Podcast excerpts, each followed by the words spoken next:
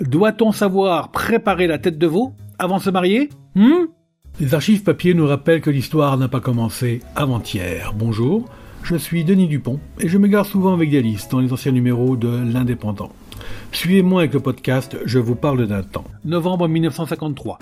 Une employée de la préfecture de Lille se plaint de la rupture de ses fiançailles avec un inspecteur de police du département de la Moselle.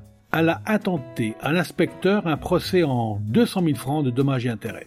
Le fiancé avait fait publier les bons, le contrat de mariage était signé, les préparatifs de la noce arrêtés et le mariage fixé au 3 février 53. Le banquet avait même été commandé. Mais, trois jours avant la cérémonie, le fiancé avisa les parents de la jeune fille de son intention de rompre, car, reconnut-il, en définitive, sa fiancée ne savait pas cuisiner, et en particulier ignorait l'art de préparer la tête de veau l'avocat du fiancé demande pour son client la restitution de la bague de fiançailles. C'était Je vous parle d'un temps, un podcast produit par l'Indépendant et proposé par Denis Dupont, retrouvé ici même chaque semaine.